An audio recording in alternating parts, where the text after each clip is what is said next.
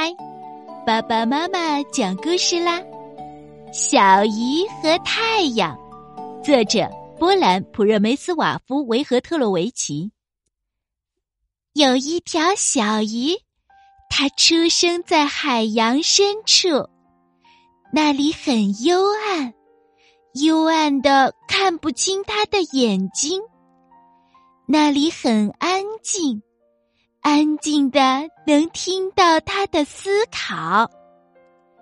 小鱼对周围很陌生，每天他一醒来就在等待，觉得自己非常孤独。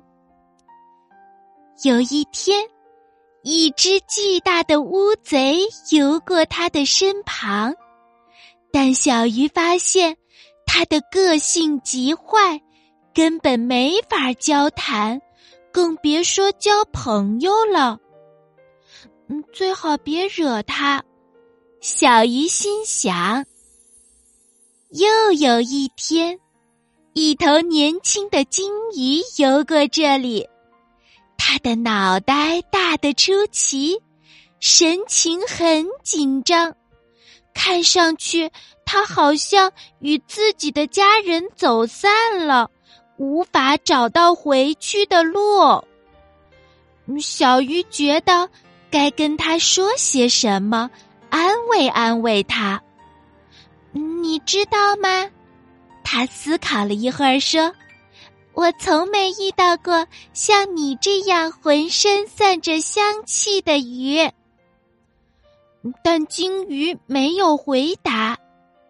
突然间，他仰起头，发出一种神秘的声音，就像一段悲痛而又哀伤的旋律。等声音一落，他就迅速消失了。小鱼从来没像现在这样孤独过，难道以后就要这样生活下去吗？他痛苦的想着。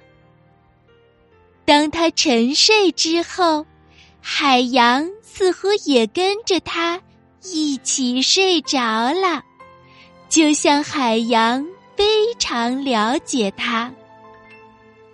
这时，一束亮光刺疼了他的眼睛。过了好久，他才适应了这种感觉。他有生以来第一次感受到这种长久的白色的、令人不舒服的热感。这束光就是来自太阳的炽热的光。小鱼紧张的注视着这道光束，他想告诉他自己特别高兴，特别高兴见到他。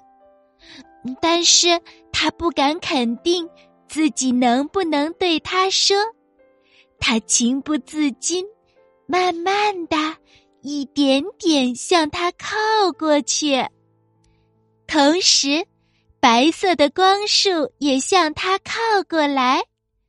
小鱼感到浑身都被一股热气笼罩着。嘿，你是谁？光束对他说。我是来自海洋深处的一条小鱼，小鱼礼貌的回答：“你一个人住在这里吗？”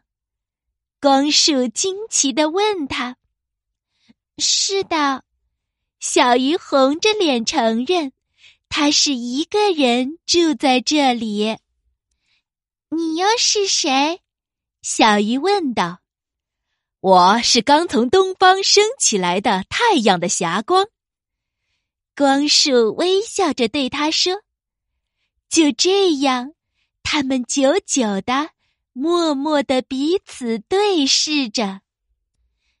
太阳是明亮温暖的吗？”小鱼鼓起勇气问。